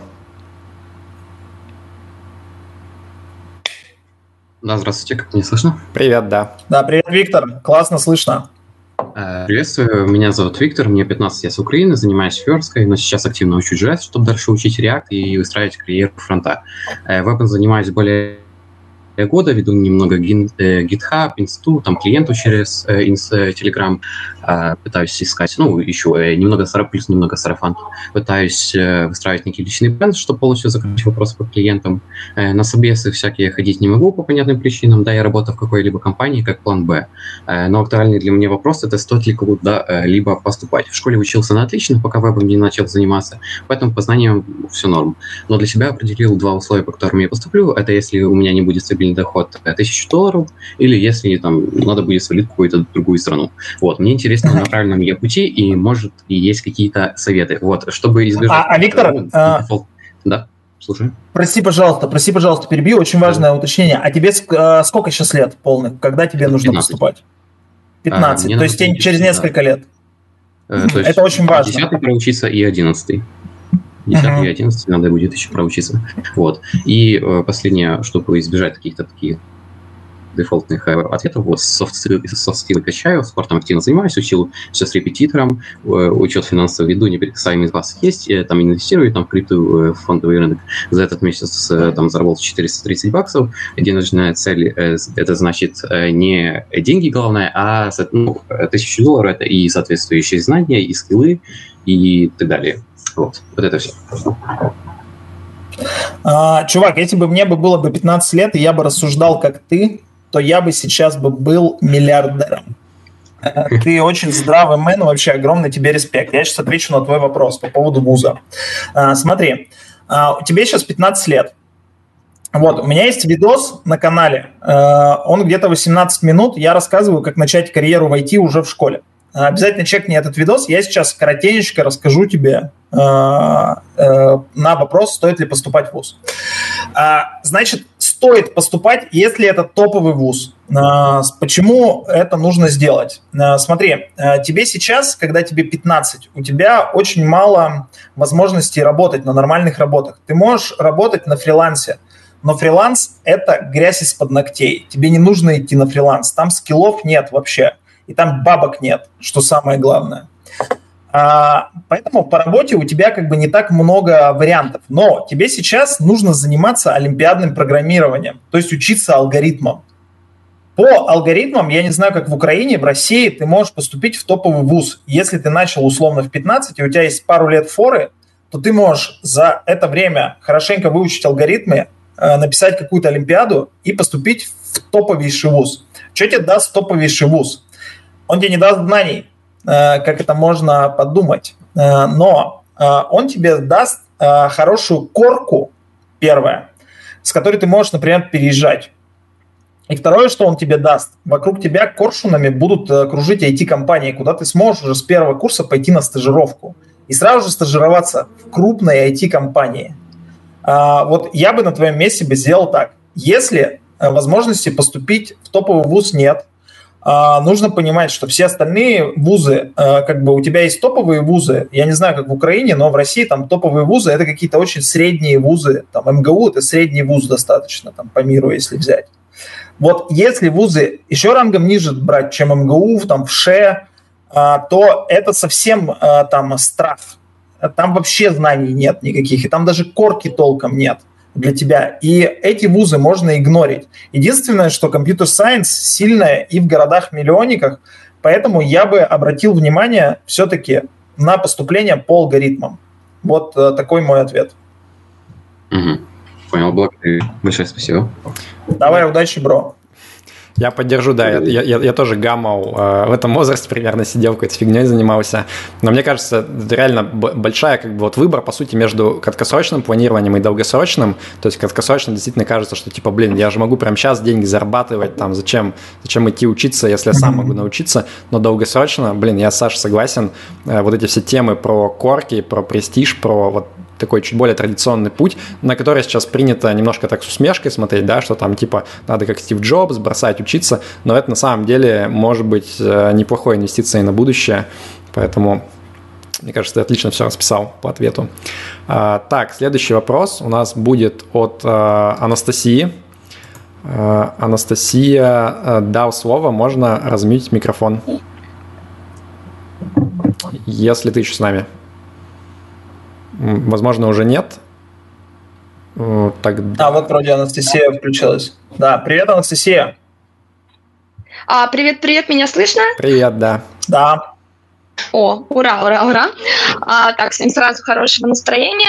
У меня такой вопрос. Я вот как раз э, фактически, видимо, из старичков, кто хочет вкатиться в тему. А, в школе, да, там занималась немножко программированием, недавно отучилась на Python. И теперь у меня стоит страх от того, что вроде как бы, когда училась, то все было нормально, задачи решала, но мне кажется, кажется практики мало. Откуда я могу практику практики взять, может, какие-то задачи, где-то есть э, сайты и так далее, чтобы э, брать, пробовать, решать и скиллы нарабатывать, нарабатывать, нарабатывать. Или все-таки сразу работать? Угу. А, смотри, а, ты, ты правильно сказала, что практика нарабатывается Алло? на работе, нужно сразу... Да-да-да-да-да. А, я дослушал все вопрос, я начал на него отвечать. Ты, может, еще что-то хотела добавить? Мне кажется, связь просто плохая, поэтому... Ага. Да.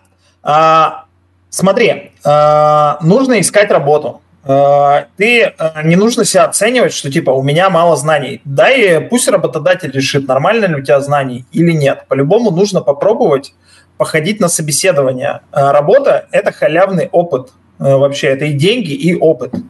Работу нужно получать как можно раньше. И только если тебя не взяли на работу, ты там получила, допустим, там три отказа, 4, 5, вот на какое-то количество нужно смотреть.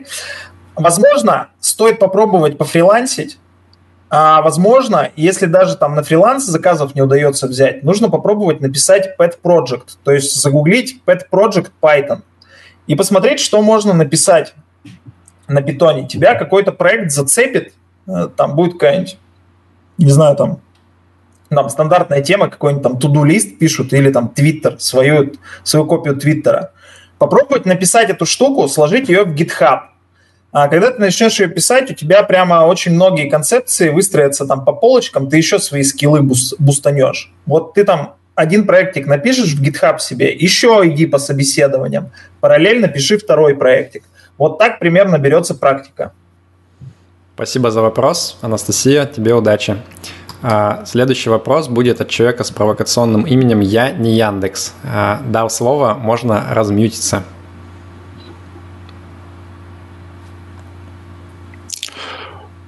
Павел Александр, привет. Привет. А, привет. У меня два маленьких вопроса к Александру. Если можно, два вопроса, да? Да, можно, но лучше по порядку, не оба сразу. Первый вопрос про VC. Э, я так понимаю, ты раньше покупал акции и так далее, и в какой-то момент тебе показалось, что VC это выгоднее. Насколько это выгоднее? А, По а, порядку? Ладно, я послушаю. Да, давай. Давай, я тебе отвечу. А, как мне кажется, VC, ну, быть VC, это твоя возможность уйти с линейного заработка на экспоненциальный. По крайней мере, то, что я вижу сейчас, как это происходит. И э, я, естественно, не хочу получать линейный заработок всю жизнь. Я хочу экспоненциальный заработок. И мне кажется, что у меня есть скиллы, условно, чтобы со всем этим совладать. Э, вот. Э, для этого я хочу стать VC.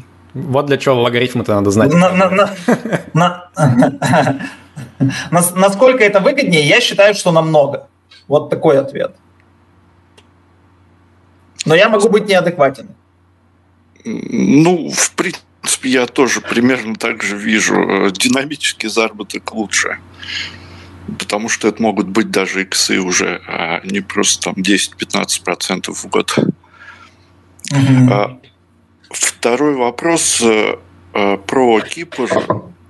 Если не секрет, во сколько тебе обошелся переезд и как ты считаешь, чтобы там более-менее жить, э, сколько придется тратить денег? Угу.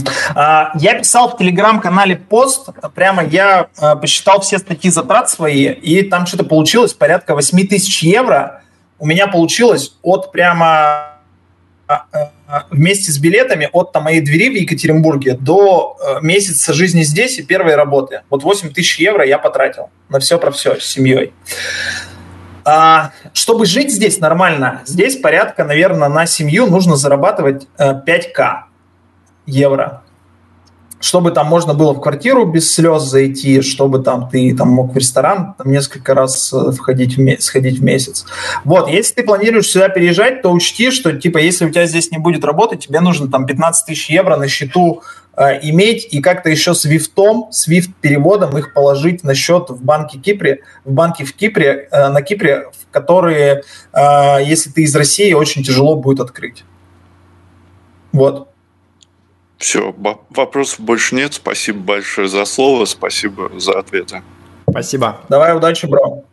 Так, э, следующий вопрос будет от Екатерины Гордеевой. Так, сейчас э, даем слово. Екатерина, все, можно размьючивать микрофон. Да, ребят, привет. привет. Меня слышно? Да. Привет, Екатерина.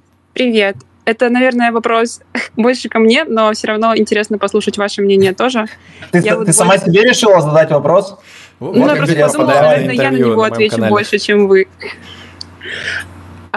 Я два года работаю в SAP е, и сейчас, ну, как вы знаете, SAP а все, в России больше нет, но компания дает возможность э, релоцироваться, то есть SAP для меня остается, и я буду продолжать работать в SAP е, но это такая тема супер старая, но при этом она до сих пор не вымирает и живет очень долго. И просто хотелось бы послушать вас на тему вообще перспективы работы и потолка работы вот э, в IT. Это как бы, ну, SAP тоже ведь IT в каком-то смысле. А, если там в каком-то потолки... смысле, да. Да, ну, наверное, потолки там намного ниже, чем, чем в IT. Ну вот, какой-то такой вопрос достаточно размытый. Спасибо. Давай я тебе от, отвечу. Э, короче, опять же, сошлюсь на свой пост. У меня был в Телеграме пост, он называется «Не уходи под вендора». Я видела, а... там ты сравнивал 1С, но просто 1С это вообще что-то, ну, чисто локально российское, мне кажется. А, а чем SAP отличается от 1С? Международный. Ну, по сути, по сути, это международный 1С, больше ничем. Смотри, у тебя там есть некоторые ограничения в SAP. А, ты, например, ну, в рамках SAP ты а, ходишь в, как, в каком-то ограниченном количестве задач. Ну, у тебя там не будет чего-то прямо, знаешь, прорывного и нового. А, возможно, если ты пишешь саму платформу и работаешь в разработке своей платформой, а не занимаешься интеграцией, то там могут быть прорывные задачи. Но в интеграции это всегда скучная возня. Из интеграции нужно уходить как можно быстрее. Это уровень IT-галер. Нужно идти в продукт работать, э, как я считаю. Там и бабок больше, и задачи интересней и перспектив там гораздо больше. И нужно идти туда, где, собственно, пишут на мейнстримных каких-то языках, э, которые, э, ну, мейнстримные языки, там, типа Python, JavaScript и так далее, которые open source. Вот. То есть перспективы у SAP, они и, как мне кажется, очень странно, и ты там очень сильно, у тебя гораздо ниже, ты все правильно говоришь, потолок. Я бы, я не знаю, какая у тебя там позиция в САПе, возможно, ты программистка, а, возможно, нет, возможно, ты менеджеришь. Кто нет, ты? да, я консультант. Не ты консультант. Ага. А бапер, да, это ужасно вообще. Абап язык старый очень. А, да, смотри, мне кажется, мне кажется, что у тебя там ну, достаточно понятный путь в какого-нибудь проекта или в продукта. Э, вот, ты просто качаешься, там, выбираешь какую-то профессию, в какую-то мейнстримную компанию, говоришь себе, что окей, это был классный опыт, он будет зачтен тебе в будущей работе, типа ты все равно в IT работаешь, и переходил бы из САПа. Угу, угу, окей. Я просто смотрела там даже ну, разные вакансии, и даже в Гугле есть вакансии на саперов. Мне показалось, ничего себе, даже в Гугле нужны саперы. Я думаю, mm-hmm. это уже прям... Но, но mm-hmm. SAP это то, и вообще вот проблемы, с которыми сталкивается консультант, это, та, это те проблемы, которые ты бы хотела бы решать всю жизнь условно. Наверное, нет. Ну да. Вот поэтому, поэтому мне кажется, надо уходить. Окей, спасибо. Но, но, это, мое, но это мое мнение. Я могу угу. быть неправ. Вот, давай угу. удачи тебе. Да, спасибо, Екатерина. Спасибо. Я тоже Вам? 5 копеек вставлю. Я ничего в IT не понимаю. Я бы про это мыслил так, что, а, ну, как бы, если интересует релокейт, и компания прям предлагает прямо сейчас это сделать, то, конечно, мне кажется, глупо отказываться. Проще как бы переехать и уже там искать на новом месте. А еще один момент. А, не надо думать про это как а, какой-то билет в один конец. То есть, если ты норм сотрудник, тебя ценят, ты всегда можешь как бы уйти, попробовать что-то другое, и если не получится, тупо вернуться назад. А, в этом смысле, ну, как бы 100% тебя возьмут. А, я вот как бы откуда бы не уходил, я всегда знал, что, типа, в крайнем случае я всегда смогу вернуться назад, и меня там как бы норм воспримут. И в этом смысле как бы ты вообще ничего не теряешь. Это... Да, при этом э, нужно тут дополнить, Нужно тут дополнить, что нужно уход очень экологичным сделать, э, там, не сжигая мостов да, да. Да, сто процентов. Надо как бы хорошо расставаться. Вот, в этом смысле попробовать что-то новое, это всегда прикольная движуха, потому что если как бы будет, ну, прогорит, ничего страшного, просто потеряешь чуть времени. Если как бы выстрелит, ты можешь вообще всю свою жизнь поменять. И потом будешь думать, как я вообще могла э, мечтать о том, что я сапером буду оставаться всю жизнь. Типа, что за глупость была. А может быть и нет, посмотрим. Так, э, следующий вопрос. Э, Кирилл Ширинский, э, сразу же указано 39 лет. Сейчас вот узнаем, про что вопрос. Кирилл, да. Там, вон, там, там в списке вопросов, в списке там Ваня, мой тимлит с первой работы. Обязательно ему потом слово. О, дай, Ваня, здорово. Окей, Ваня, как фамилия? Да, все, простите, Кирилл, здорово. Да, Феопанов, добрый день. он там. Привет, Кирилл. Привет. Как, как меня слышно? Отлично. А, Хорошо, спасибо. Ну, я рад э, познакомиться с Александром. На самом деле, я сейчас сам работаю в компании Озон. Я работаю тоже программистом, но немного в другой области, в области финтеха, занимаюсь 1С. Это перекликается чуть-чуть с предыдущим э, вот Екатериной, которая воп- вопрос задавала. То есть я тоже работаю с 1С, это чем-то похоже на SAP. И на самом деле тоже немножко чувствуется, ну, такая э, тупиковость. Хочет, ну, самой платформы 1С хочется и новое что-то попробовать. Вот. На самом деле я сейчас заинтересовался языком Go. Э, Вот. И у меня вопрос такой к Александру. Вот, какой у него был ли у него опыт такой смены языков программирования, насколько легко это ему давалось? Ну, и как бы вот вот скорее в этом контексте больше интересует, да. Спасибо. А, Коллега бывший. А, Да, я видел Кирилла сегодня в телеграм-канале в комментах. Вот. Смотри, Кирилл, а, я, у меня был опыт, я как раз с питона на Go уходил. А, Вот, Go однозначно язык будущего. А, Это станет, он какое-то место очень весомое займет в высоконагруженных приложениях, и туда нужно идти. Тем более с твоим бэкграундом ты уже плюс-минус понимаешь, как там пишется код. А, Вот. А, Конечно, нужно с 1С уходить. Вот. Причем а, ты, меняя язык, откатываешься примерно на один грейд назад. Условно, ты из медла становишься джуном, из синера медлом. В твоем случае ты финансово не почувствуешь разницы, потому что там джуниор на Go зарабатывает, наверное, как middle на 1С, ну, соответственно, там middle на Go как senior 1С. Так что нужно менять по-любому, тем более в рамках Озона там есть вот эта обучающая программа, у них огромный недозагруз э, программистов, и тебя, как э, человека, который знает специфику Озона, вообще там у тебя очень легкий путь, как я считаю, в Озоне, так что по-любому делай это. Окей, Кириллу тоже желаем удачи. А, Следующий вопрос от э, человека с премиумом на Телеграме. Возможно, это тот, про кого ты говорил. Ильян а, дал слово. А, да, здравствуйте, добрый вечер. Привет. А, в общем, у меня есть два вопроса. Слышно меня, да? Да, да. Да. А, я слышал, вот вы, Александр, э, на Кипр переехали, да, вот недавно, и вы говорили про какие-то тусовки по средам. А, можете конкретизировать? Просто я сам тоже месяц назад при- переехал на Кипр, и вот Мгм. хотелось бы походить на эти тусовки. И второй вопрос. Клево. Клево. Там, короче, есть чатики кипрские. Ты по-любому что-то делал э, с ними. И там есть э, Cyprus IT чатик. И есть канал э, Telegram. И вот там по средам э, есть объявление ТУС. Называется Вот, поройся там в чатиках. на Малинде. Да, э, поройся, если что, просто там спроси в какой-нибудь флудилке, а где типа канал там с чатиками. Тебе скажут там читай закреп, но в итоге дадут ссылку. Да, да, я понял. Я сам состою в том чате, правда, не всегда его читал. Вот, хорошо. И, соответственно, второй вопрос по поводу CV. Как его заполнять, как правильно и как вообще его подать? Может, в стиле веб-сайта или, я не знаю, в Word распечатать лист? А, Короче, смотри, CV, по-моему, очень сильно переоценен. Так, CV, наверное, надо сказать, что это резюме, если что. Он очень, этот документ очень сильно переоценен. А, Это должен быть обычный листок А4, один листок. Все, заполненный очень кратко с твоим опытом. У тебя HR будет его смотреть, по-моему, статистику кто-то, я где-то читал, в районе 15 секунд один человек смотрит твое CV. А, а, то есть он там проглядывает просто его по диагонали. Как ты его делал, не имеет никакого значения вообще. Но а, нужно быть out of the box. А, человеком, который выделяется вот в этом вот потоке у HR а, бесконечном. Поэтому нужно писать cover letter, а, сопроводительное письмо к CV.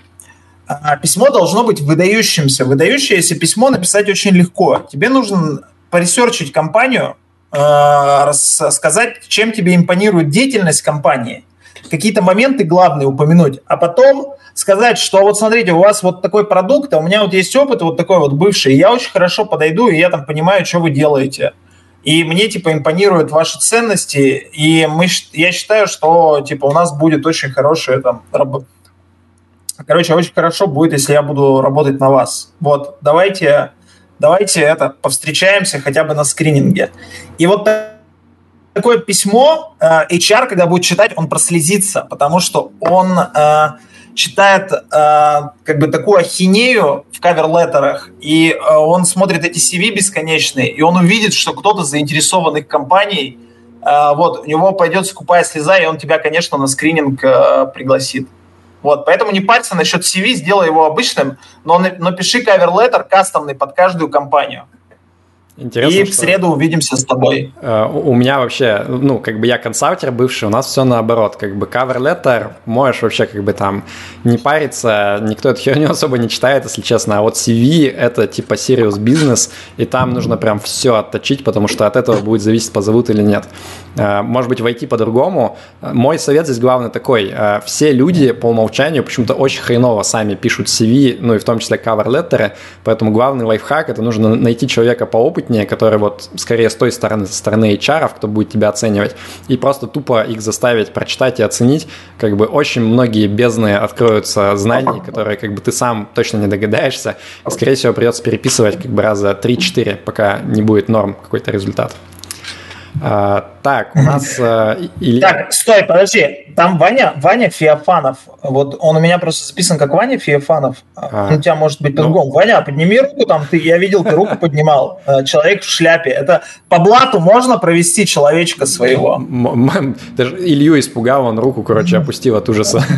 А, давай так, Иван а, следующий. Что-то Ваня пока не появился. Если он найдет в себе давай, силы. Мы пока Илье дадим возможность. Илья, я тебя раз, размьютил, теперь тебе нужно размьютиться. А, добрый вечер, Павел, Александр. Привет. Александр, просто хочу лично сказать большое спасибо за суперский канал. Это просто чуть ли не эти одни видео меня сподвигли, чтобы я пошел айтишником. Ну, планировал, кстати, идти. Uh, у меня немного вопрос не по IT пока. Uh, почему именно Кипр и какие еще места вы рассматривали, кроме Кипра?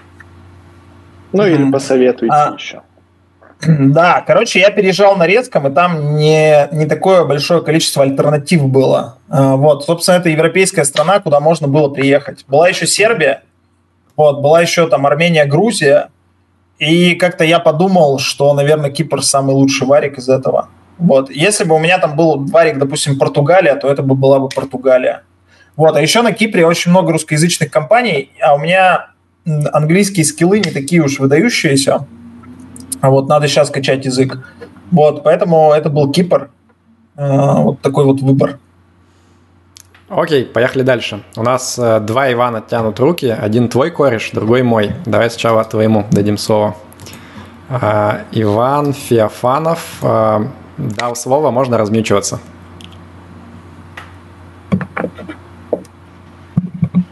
Да, Саш, привет. Э, привет, Ваня. Да. Чувак, вообще. Слушай, я на самом деле просто хотел отписаться за SAP, потому что про SAP ты ну, был не совсем прав. Это же действительно классная штука. Просто это немножко не то, что разработка продуктов, да. А, но это одно из направлений, в которое тоже можно классно вкатываться и классно зарабатывать, и классно в этом развиваться. Просто интеграция, продуктовка, а, саппорт, галеры, разные направления, и каждому канает что-то свое. Тебе сказала uh-huh. продуктовка, мне тоже. Но есть люди, которым реально круто вкатывает SAP, и которые этот SAP применяют очень здоровски. Это охрененно сложная и охрененно интересная штука, которой можно очень до хрена крутого наворотить. Так что, пожалуйста, не отговаривай людей заниматься сапом, если им это нравится. Это все окей, все окей. Э, беру слова обратно про SAP. Вот. Мне кажется, если... Если у человека возникают вопросы про то, заниматься ли ему дальше или нет, возможно, там не так уж сильно и нравится на самом деле. А, я могу сразу на это дело ответить. Э, вопросы возникают всегда. Э, когда Саша к нам пришел писать на питоне первый раз, его просто не взяли. Э, Саша сказали, Саша, ну, давай ты там что подучишь, что-то посмотришь, короче, ну, пока ты нам не канаешь. А, что сделал Саша? Саша пошел и начал учиться. А, Саша подучился, посмотрел, пришел второй раз туда же. И мы такие, блин, а он реально же запарился, уперся, подучился. И, и подумали, блин, если чувак реально вот так хочет, то, наверное, он точно что-то сможет нам сделать полезное. И так получилось, в общем. Спасибо, Блин, от первого тимлида, э, я сейчас проследуюсь просто, от тимлида первого слушать такое, Ваня, спасибо тебе большое. Короче, очень, очень рад, что ТЛДР, здесь. поняли, что если ему отказать, он же зараза и в третий раз, в четвертый придет, как бы, поэтому пришлось брать. А, Алексей, можно размьютиться.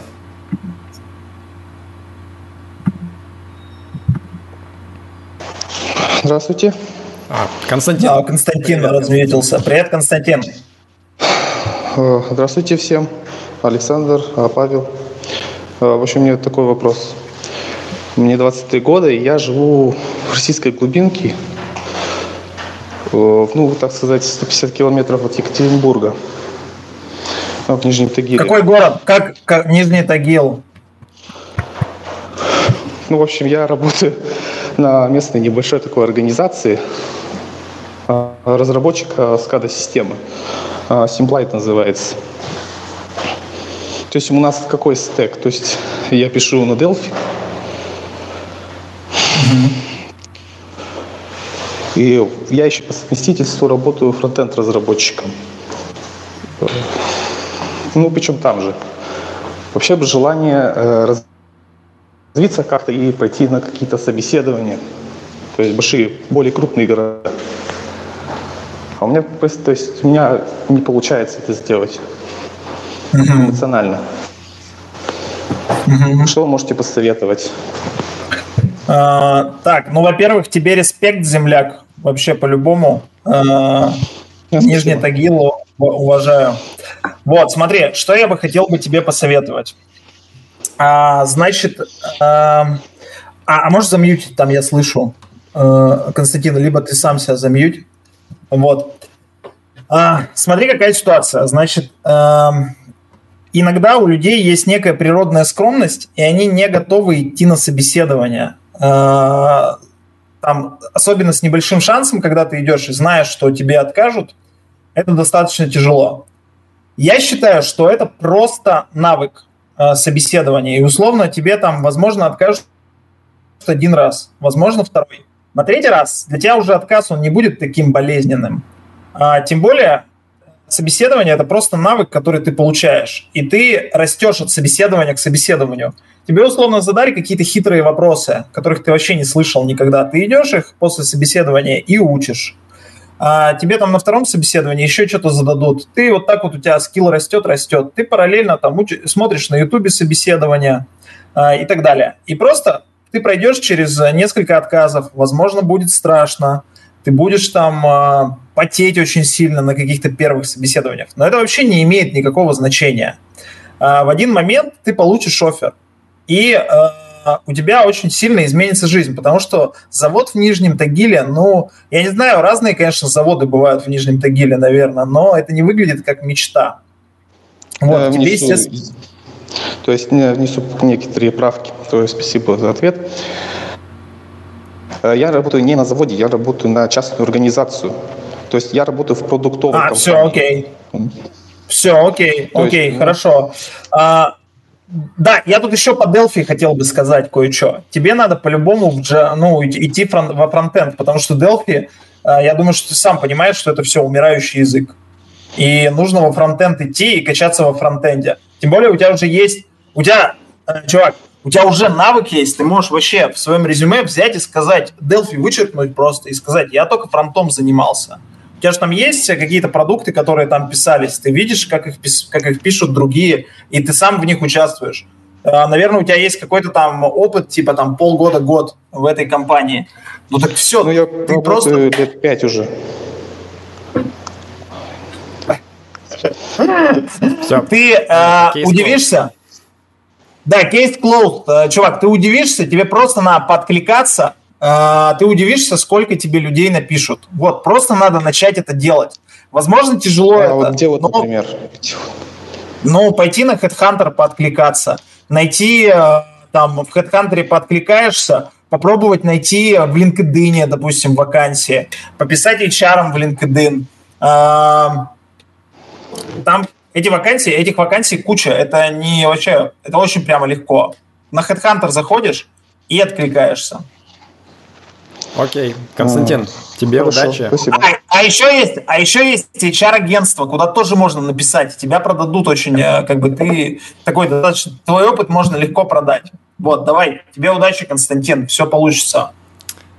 Так, э, следующий вопрос будет от э, Марка Глушкова. Марк, дал тебе слово, можешь разметиться. Всем привет. Привет. Привет, Марк. Эм, Э, тоже хочется услышать ваше мнение. Я э, где-то полтора года проработал инженером по тестированию в российском банке.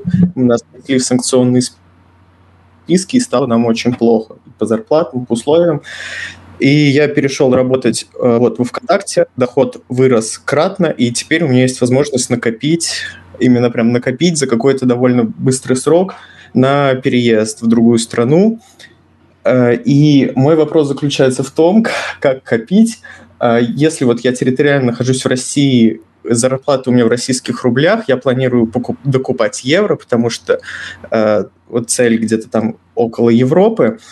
И как хранить эти деньги, потому что веры российским банкам нет, они эти цифровые евро станут э, просто фантиками, а SWIFT наверняка канет скоро в лету. Неужели просто их класть под подушку или в банковскую ячейку, инфляция все скушает. Марк, это кому вопрос? Э, ко мне или к Саше? Это, я думаю, к вам обоим, потому что okay. у вас, кажется, Мне кажется, две головы. Это больше в, в, мою, в мой, наверное, огород э, по финансовой части. Да, да, давай ты ответь. Вот, я бы единственное, что сказал Марку, что чтобы... Ой, я слышу сам себя а, что чтобы а, эту сумму накопить, нужно, наверное, съезжать там с квартиры с какой-нибудь съемной и ехать к родителям. Ну, я бы так бы сделал. Жить бы у них вообще максимально а, не тратить бабки, вот, и копить и уехать. Вот, я бы в евро бы покупал бы или доллары прямо наликом. Сейчас прекрасный, тем более, да. момент, когда курс как бы маленький, если зарплата в рублях, то прям можно очень быстро, мне кажется, накопить. Как шутит один наш чувак из чата, из Португалии, что можно там продать какой-нибудь гараж в России и купить себе нормальную хату э, за рубежом в Европе. Но на самом деле, мне кажется, да, вот мы слышали от Саши, что не такая большая сумма нужна на самом деле для того, чтобы уехать. А, в принципе, э, учитывая то, что наличностью можно вывести там до 10 тысяч, э, ну, как бы нормальный вариант и наликом действительно подкопить.